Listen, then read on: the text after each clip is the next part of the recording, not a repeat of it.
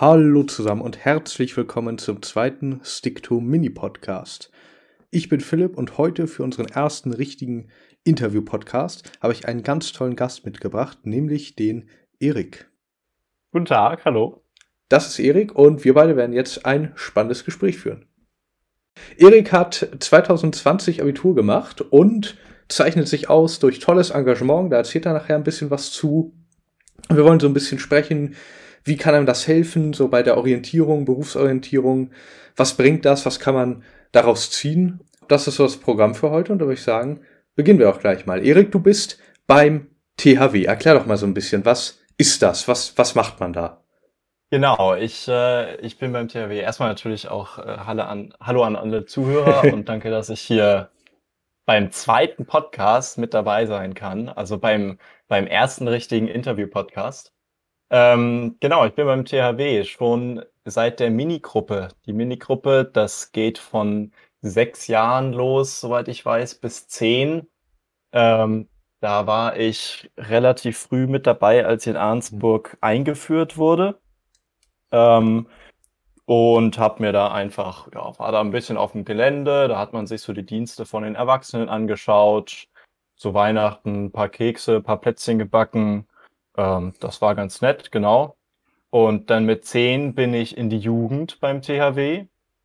Da ging es dann schon äh, mehr an die Sache.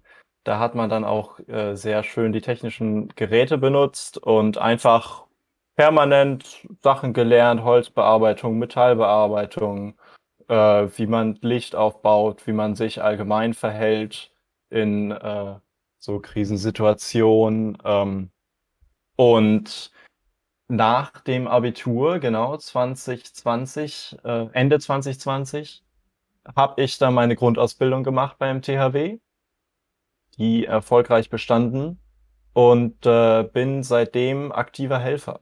Und das macht sehr viel Spaß. Man ist schön aktiv, man macht was mit anderen Leuten, man hilft anderen Leuten. Das äh, ist echt eine coole Sache. Ah, es ist ja richtig, richtig cool, dass man auch als Kind schon beim technischen Hilfswerk da mitmachen kann, sehen kann, was machen denn die Erwachsenen, sich da orientieren kann, dass man auch Handwerkliches lernt. Das ist ja etwas, was in unserer Generation leider häufig ein bisschen zu kurz kommt. Ja, ja, Und absolut, ja. Das ist ja echt, echt klasse. Und du hast sicher viele Abenteuer zu erzählen. Eine Frage, du warst bei äh, Fluteinsätzen dabei. Kannst du da vielleicht mal so ein bisschen sagen, wie war das? Hat dich das geprägt? Das war wahrscheinlich so das, das Heftigste bisher. Genau, genau. Ähm, also so normalerweise oder auch während ähm, meiner Anfangszeit, meiner Jugendzeit beim THW hat man eigentlich eher nur von, sag mal jetzt kleineren Einsätzen gesprochen oder gehört, wenn mal irgendwo ein Keller unter Wasser stand, wenn mal irgendwo ein Hochregal in einem Lager ähm, einzustürzen drohte. Aber bei mir war tatsächlich der erste Einsatz direkt ähm, eine Woche in ein Gebiet, was durch eine hohe Flut zerstört wurde. Und das war sehr, sehr eindrucksvoll. Gerade in einem Industrieland wie Deutschland ähm, wächst man ja schon in einer heilen Welt auf, die äh, mit, mit laufender Infrastruktur, ähm, wo man sich jetzt nicht so sehr um ja, die, also nicht so sehr darum kümmern muss, ähm, zu überleben. Ähm, und dann in ein Gebiet zu fahren, wo die Flüsse teilweise doppelt so breit geworden sind durch die Flut, wo Gasleitungen freigelegt wurden, wo wo Brücken abgerissen wurden durch, durch das Wasser. Das, ist schon, das ist schon sehr heftig, ja. Das ist ja, ähm, wirkt ja wirklich schrecklich, ja. wie schnell unsere ganze Infrastruktur, unsere ganze Zivilisation, auf die wir so, so stolz sind, in der wir leben, unsere Kultur, wie schnell das dann doch durch die Natur zerstört werden kann, ohne dass man es so wirklich, wirklich vorhersieht in dem Sinne. Ähm, also Wahnsinn im negativen Sinne. Ja, und ist das, ist das, ich frage jetzt mal ganz naiv, wie fühlt man sich dabei? Hast du da, hast du da Angst? Hast du da Respekt vor allem? Oder was, was geht da so ähm, in dir vor? Also die, äh, die ersten Tage dort, auf eine Art und Weise fand ich das alles gar nicht so schlimm, aber ich fand es wahrscheinlich deswegen gar nicht schlimm, weil es noch nicht so wirklich bei mir angekommen ist. Ähm, also ich habe natürlich die ganzen Eindrücke gesammelt, aber irgendwie konnte ich noch gar nicht so wirklich in mir selber formulieren, ähm, wie das alles ist.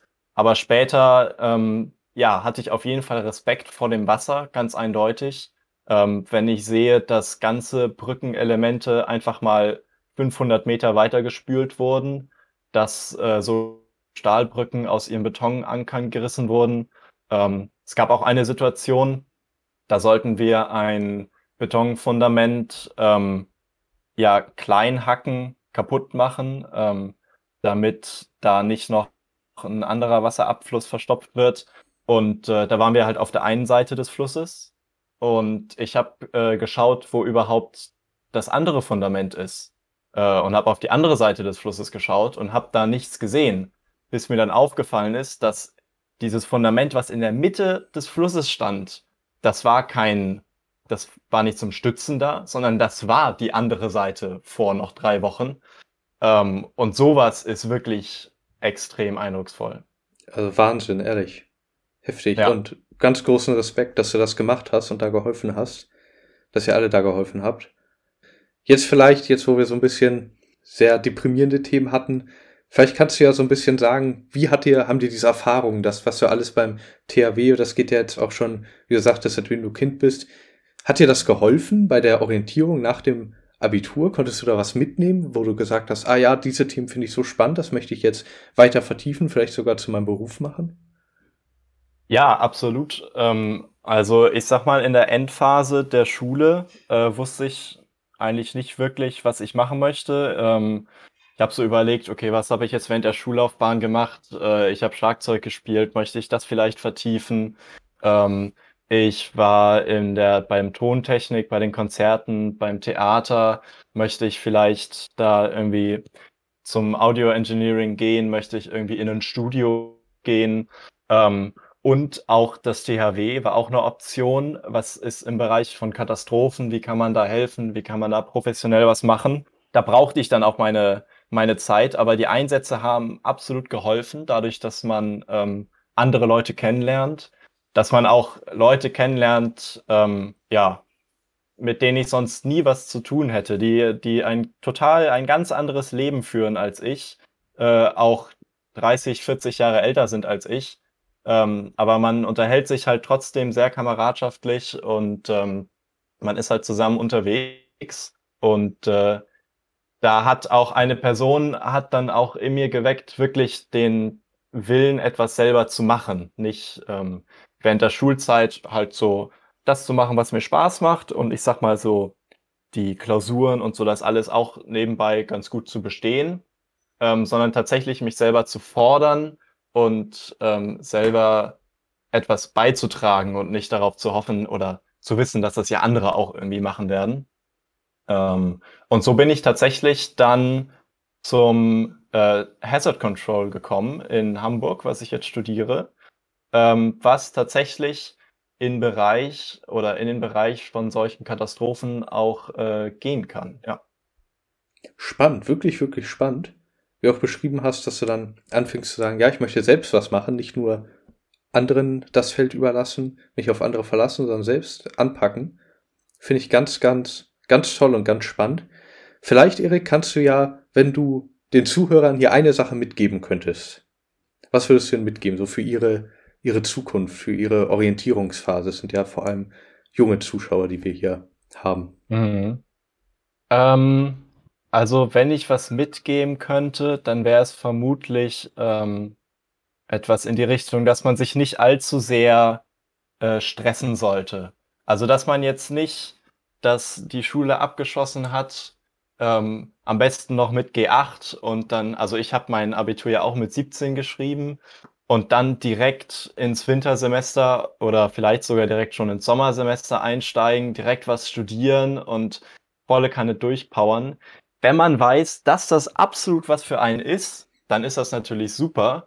Ähm, aber ich würde nicht empfehlen, etwas anzufangen, nur damit man gerade mal was hat. Also mir hat absolut das Jahr geholfen, indem ich ähm, einfach gearbeitet habe, beim THW geholfen habe, äh, da habe ich mich sehr entwickelt und dann auch erst ein Jahr später mit dem Studium anzufangen, hat mir auch in dem Sinne geholfen, dass ich das dann auch wirklich studieren wollte. Also wenn ich es ein Jahr früher angefangen hätte, dann äh, wäre das wahrscheinlich so ein, ja, ach ja, ich schreibe ja eine Klausur übernächste Woche, ja, aber irgendwie habe ich so nicht so wirklich Lust und warum mache ich das überhaupt?